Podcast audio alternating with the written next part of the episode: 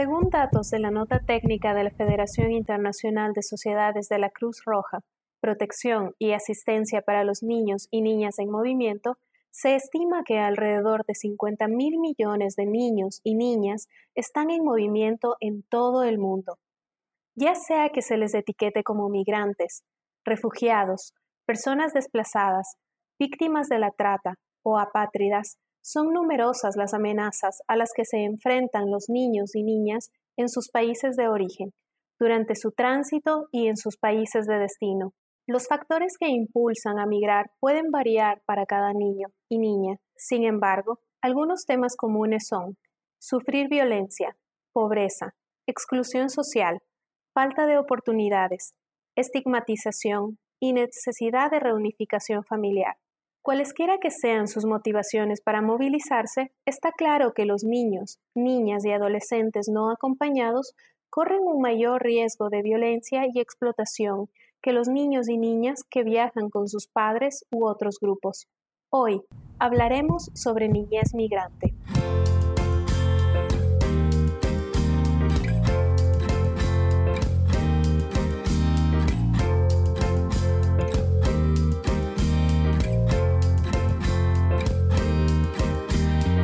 Nombre es Carlos, soy un joven de 16 años originario del departamento de Quiché. Yo iba solo, no iba con ningún familiar que me acompañara, solo me acompañaba mi guía que me cobró mucho dinero para llevarme. En mi aldea le dicen el coyote.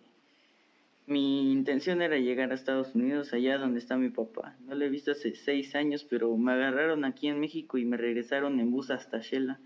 Estuve más de 15 días encerrado en México, casi no he podido hablar con mi familia desde que me agarraron y ahora vine acá, me hicieron un examen que me dolió mucho y no sé por qué. Dicen que tengo que estar otros 15 días encerrados y aún no me dicen nada. No me llevan a mi casa, no entiendo por qué. La historia de Carlos es la historia de muchos niños y niñas que transitan por Centroamérica. Mi nombre es Evelyn Vallejo oficial senior de protección, género e inclusión de la Federación Internacional de la Cruz Roja. Hoy nos acompaña Juan Pollón, técnico de Cruz Roja Guatemalteca. Hola Juan, bienvenido, ¿cómo estás? Hola Evelyn, muchas gracias, gusto saludarte. Gracias por acompañarnos hoy. Me gustaría preguntarte cuál es el perfil de la niñez y adolescencia migrante en Centroamérica. Bueno, en Guatemala, como en muchos países de Centroamérica, tenemos un gran número de niños, niñas y adolescentes que viajan solos a lo largo de la ruta migratoria, como es el caso de Carlos. Esta característica se da porque en la mayoría de casos los menores de edad tienen un familiar en Estados Unidos o México, ya sea el papá, la mamá o el hermano, y así buscan la reunificación familiar en el lugar en donde ellos ven más acceso a la educación o a encontrar un trabajo que mejore la condición de vida de las familias. También existe el caso de aquellos adolescentes de las áreas rurales de la región en donde el trabajo es muy escaso y en muchas ocasiones los hijos más grandes son los que deben de colaborar o hacerse cargo de los gastos del hogar. Esto obliga a los adolescentes principalmente a dejar sus estudios para viajar a otros países en busca de un empleo y mandar dinero a sus familias. Hay muchos niños en el área occidente de Guatemala que viajan constantemente a Estados Unidos o a estados del sur de México de una manera irregular. Estos niños ya saben dónde eh, les dan trabajo a, a los adolescentes centroamericanos, usualmente en tareas de agricultura y trabajos informales como lo es la venta de comida informal, las ventas de dulces, así como otros trabajos. Después estos mismos adolescentes convencen a otros adolescentes de sus comunidades para que también migren. Mm, entiendo, Juan.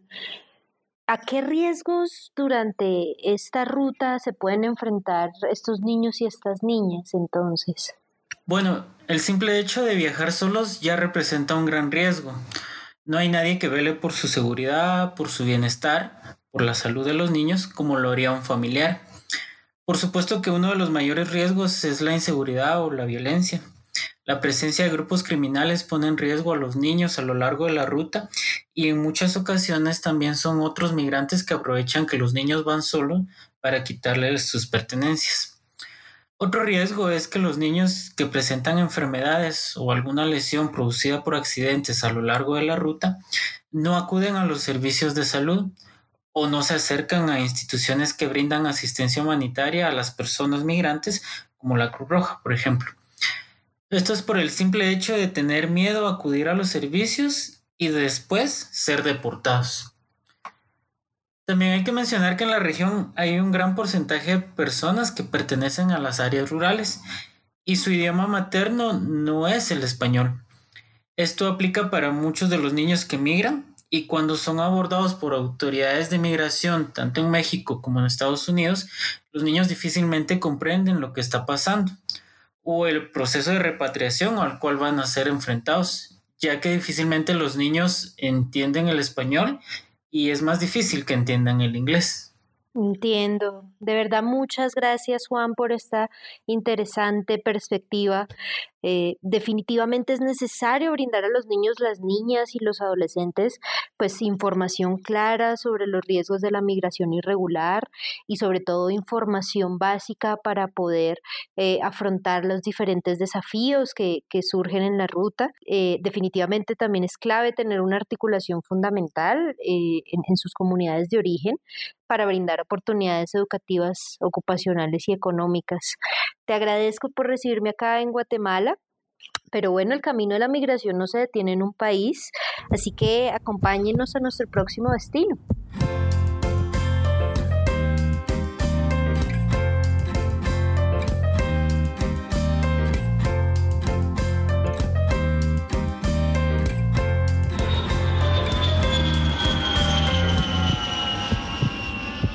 Soy Frangeli Rangel, tengo 12 años y actualmente vivo con mi familia en Venezuela, pero mi educación la recibo en Colombia. Esto significa que mi perfil migratorio es pendular. Algunos años atrás estudié en mi país. Me gustaba mucho porque tenía mis amigos, mis profesores y recibía muchos beneficios como estudiante uniformes, útiles escolares, apoyo para transporte con tickets, desayunaba y almorzaba en el restaurante en mi liceo. Esta ayuda era muy buena para mí y muchos niños. Pero la situación económica en mi país se puso muy difícil. Estos beneficios desaparecieron y los profes ya no iban al liceo a dictar la clase, por lo que algunos liceos cerraron. Debido a esta situación, mis padres decidieron que estudiaría en el país vecino, Colombia.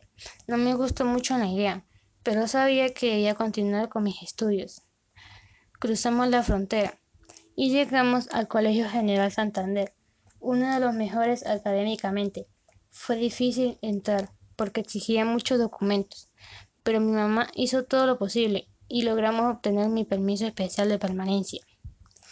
Mis calificaciones eran buenas. Esto le gustó al coordinador y finalmente me aceptaron. Inicié las clases y lo más difícil para mí fue cruzar todos los días el puente que une los dos países, porque los puestos de control fronterizo son muy estrictos en la entrada y salida de cada país. Además sentía mucho miedo al caminar por allí. Es una zona con desorden público. En muchas ocasiones hubo enfrentamientos entre un lado y otro, en los cruces, alrededor del puente. Las llamábamos tochas. Se ponía más difícil cuando se va a la frontera, y algunos estudiantes nos atrevíamos a pasar por las trochas.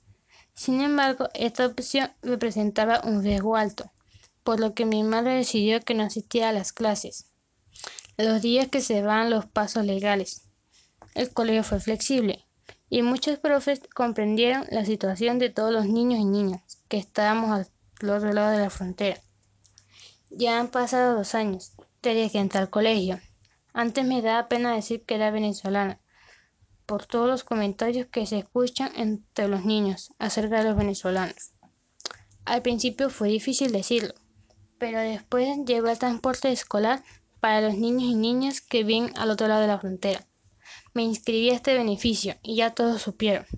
También me enteré que tenía tres compañeros en el salón que también vivían en Táchira. Me gustó mucho cuando llegó la Cruz Roja con un proyecto de integración, la campaña de no discriminación. Me gustó mucho. Participé con ellos en los primeros talleres, donde había muchos niños en situación pendular, como yo, de diferentes cursos. He participado con ellos en varias actividades y he aprendido que los derechos de los niños deben ser respetados sin importar su nacionalidad. Ahora con el coronavirus seguimos recibiendo las clases virtuales. La luz se va la mayor parte del día, todos los días. Eso dificulta enviar las tareas a los profes, pero ellos han sido muy pacientes con nosotros. Yo trabajo en casa con recarga del celular, desde WhatsApp, para comunicarnos con los profes. Cuando no tenemos para las recargas, mi mamá cruza la frontera y recibe las guías de trabajo. Luego ella las devuelve resueltas al colegio. Bueno, entonces he llegado. Demos la bienvenida a Juliet Villamizar, profesional social del proyecto de protección en entornos escolares de la Cruz Roja Colombiana. Juliet, la, historia de Frangelis en definitiva es una historia llena de motivación por buscar nuevas oportunidades eh, y también un poco de su experiencia que ha tenido en el proyecto eh, del cual eres parte. ¿Nos podrías contar un poco cómo este proyecto apoya a padres, niños, niñas y adolescentes, así como a los docentes, Juliet? Hola Evelyn, muchas gracias por la invitación. Protección en entornos escolares es una iniciativa de la Cruz Roja Colombiana en apoyo con la Federación Internacional de Sociedades de la Cruz Roja y la Media Luna Roja. Este proyecto busca que una de las escuelas ubicadas en la frontera entre Colombia y Venezuela sea un espacio seguro y amigable, libre de estigma y discriminación para todos los niños y niñas que asisten a esta escuela. Qué interesante, Juliet. Cuéntame un poco más cómo lo están haciendo. Bien, eh, trabajamos con tres grupos diferentes. El primero son los docentes. Con los docentes realizamos eh, talleres psicosociales que permitan desarrollar en ellos habilidades de escucha, eh, de empatía, orientación, información sobre acceso a derechos, a las instituciones que tiene Colombia y que atienden a todos los niños y niñas.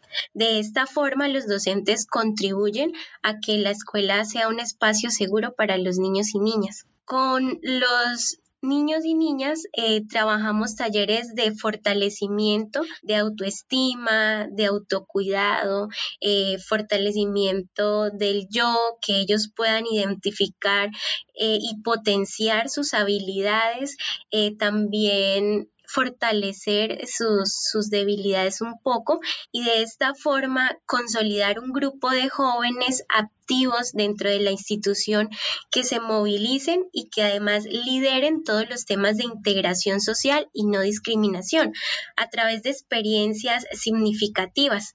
Eh, dentro de la institución, como campañas de prevención al bullying, eh, de pronto también el tema de prevención de violencias de género, prevención de, de reclutamientos, utilización de niños, que son eh, aquellas temáticas que son fuertes en, en, la frontera y que identificamos en un diagnóstico inicial que realizamos con, con este grupo de niños y niñas. Con los padres de familia em, le apostamos al fortalecimiento de la dinámica familiar interna. El psicólogo trabaja un tema de reconciliación eh, personal, em, de eh, temas de comunicación al interior de la familia y el fortalecimiento de las relaciones afectivas, eh, es decir, que los niños y las niñas y, sus padres puedan tener una mejor convivencia al interior de la familia. Después de la emergencia del COVID-19, pues todos estos talleres, encuentros que los hacíamos de forma presencial, tuvieron que cambiar un poco y repensamos eh, las formas en las que estábamos interviniendo. Entonces, ahora en estos momentos estamos haciendo un trabajo fuerte en eh, a través de unas líneas telefónicas que hacen ah, escucha, que mm, hacen que los padres de familia, los niños y los docentes que se encuentran un poco en situaciones de ansiedad, de desesperanza por todo lo que está sucediendo, puedan hacer un poco descarga emocional y cuenten cómo se están sintiendo en medio de esta, de esta crisis. En este momento hay dos líneas telefónicas que están haciendo esta eh, nosotros le decimos teleorientación. De verdad, muchas gracias Juliet. Ojalá tuviéramos más tiempo para que nos contaras eh, sobre las experiencias significativas. De verdad, qué importante es apoyar a los entornos inmediatos de los niños y las niñas, a sus docentes, a sus familiares, para motivar que realmente estén en entornos seguros y su protección mediante la educación. Muchas gracias por recibirme aquí en Cúcuta. Eh, debo moverme nuevamente a nuestro último destino. Acompáñenme.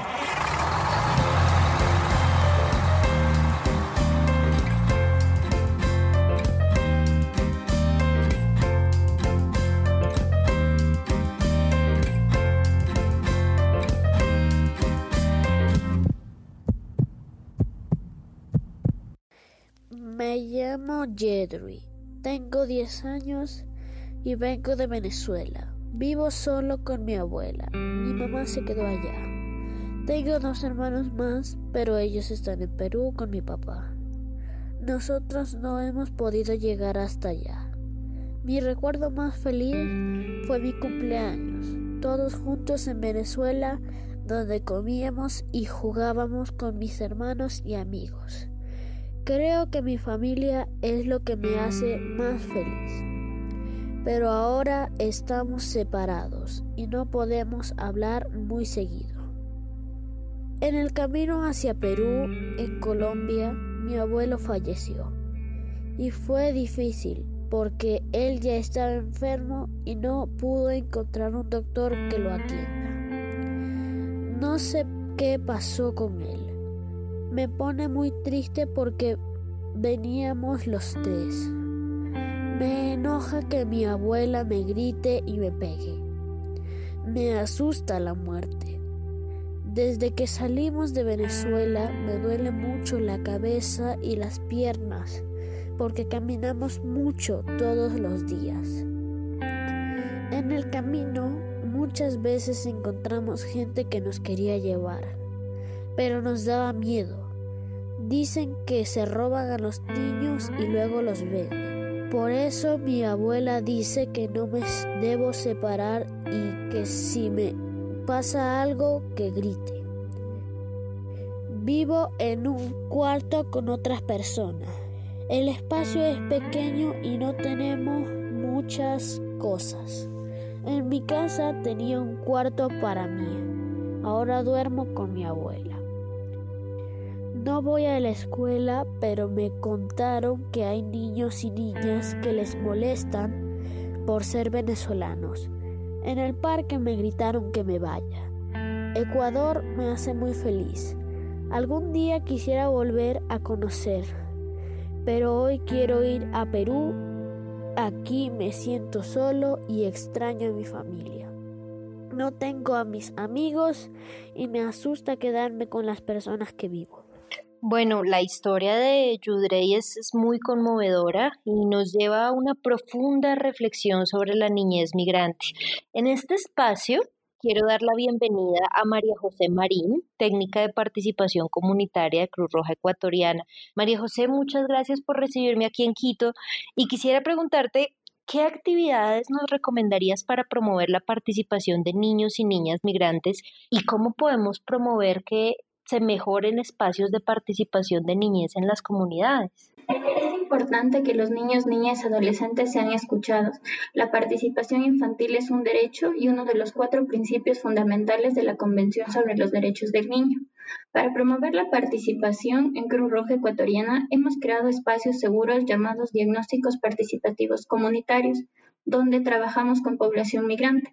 Estos diagnósticos se desarrollan a través de actividades sencillas como el juego y las conversaciones, donde los niños, niñas migrantes nos cuentan sus problemas, sus necesidades, sus sueños y sus aspiraciones, es decir, expresan libremente su opinión sobre los temas que les afectan. Estos espacios nos permiten conocer la situación actual de los niños para generar respuestas de acuerdo a sus realidades. Además, buscamos que los niños y niñas sean protagonistas de sus historias en lugar de solo llegar a ellos sin saber sus opiniones y sueños. Definitivamente una muy valiosa iniciativa. Cuéntame, María José, ¿qué resultados se han obtenido estos diagnósticos participativos? ¿Algo que me puedas comentar eh, sobre las opiniones, sentimientos de los niños y niñas migrantes que pasan por Ecuador, claro está, respetando la confidencialidad de ellos y ellas. En los diagnósticos, los niños nos han contado sobre su experiencia durante su camino desde Venezuela a Ecuador, sus percepciones del viaje y sus sentimientos, recuerdos y momentos importantes tanto para ellos como para sus familias. Las pérdidas de documentos son los más comunes camino al Ecuador. Lo que no les gusta, lo que les hace felices, lo que les enoja, lo que les asusta. Por ejemplo, muchos niños mencionan a la muerte o la pérdida de algún familiar. Eh, también nos cuentan cómo es su entorno, a través de lo cual hemos identificado situaciones de muchas personas viviendo en espacios pequeños, en espacios reducidos o situaciones de violencia dentro de la familia. También nos han contado cómo se sienten en el país. Los niños y niñas nos han contado cómo no han estado preparados para los cambios de clima y que necesitaron ropa en su momento al llegar al país. Muchos nos han contado que quieren regresar, que volverían para conocer Ecuador, pero que extrañan a sus familias y a sus amigos. Eh, partiendo de la información que hemos recopilado en los diagnósticos participativos, se ha buscado orientar las acciones de Cruz Roja Ecuatoriana para atender necesidades específicas. Estamos trabajando en desarrollar una propuesta para implementar ciclos de talleres lúdicos que aborden temas como el bullying escolar, la importancia de canalizar nuestras emociones, el conocimiento y ejercicio de derechos, fortalecer lazos con los niños ecuatorianos, entre otros, buscando involucrar no solamente a padres, a madres y a cuidadores, sino a las comunidades, tanto la migrante como la de acogida, con el objetivo de propiciar la protección de niños y niñas. Pero qué importante experiencia, María José. Tienes toda la razón, es cierto. Para mejorar la protección y la asistencia humanitaria de los niños y niñas que se desplazan, que migran, es necesario que participen de manera significativa y se les ofrezcan oportunidades de liderazgo. Bueno, aquí termina nuestro viaje.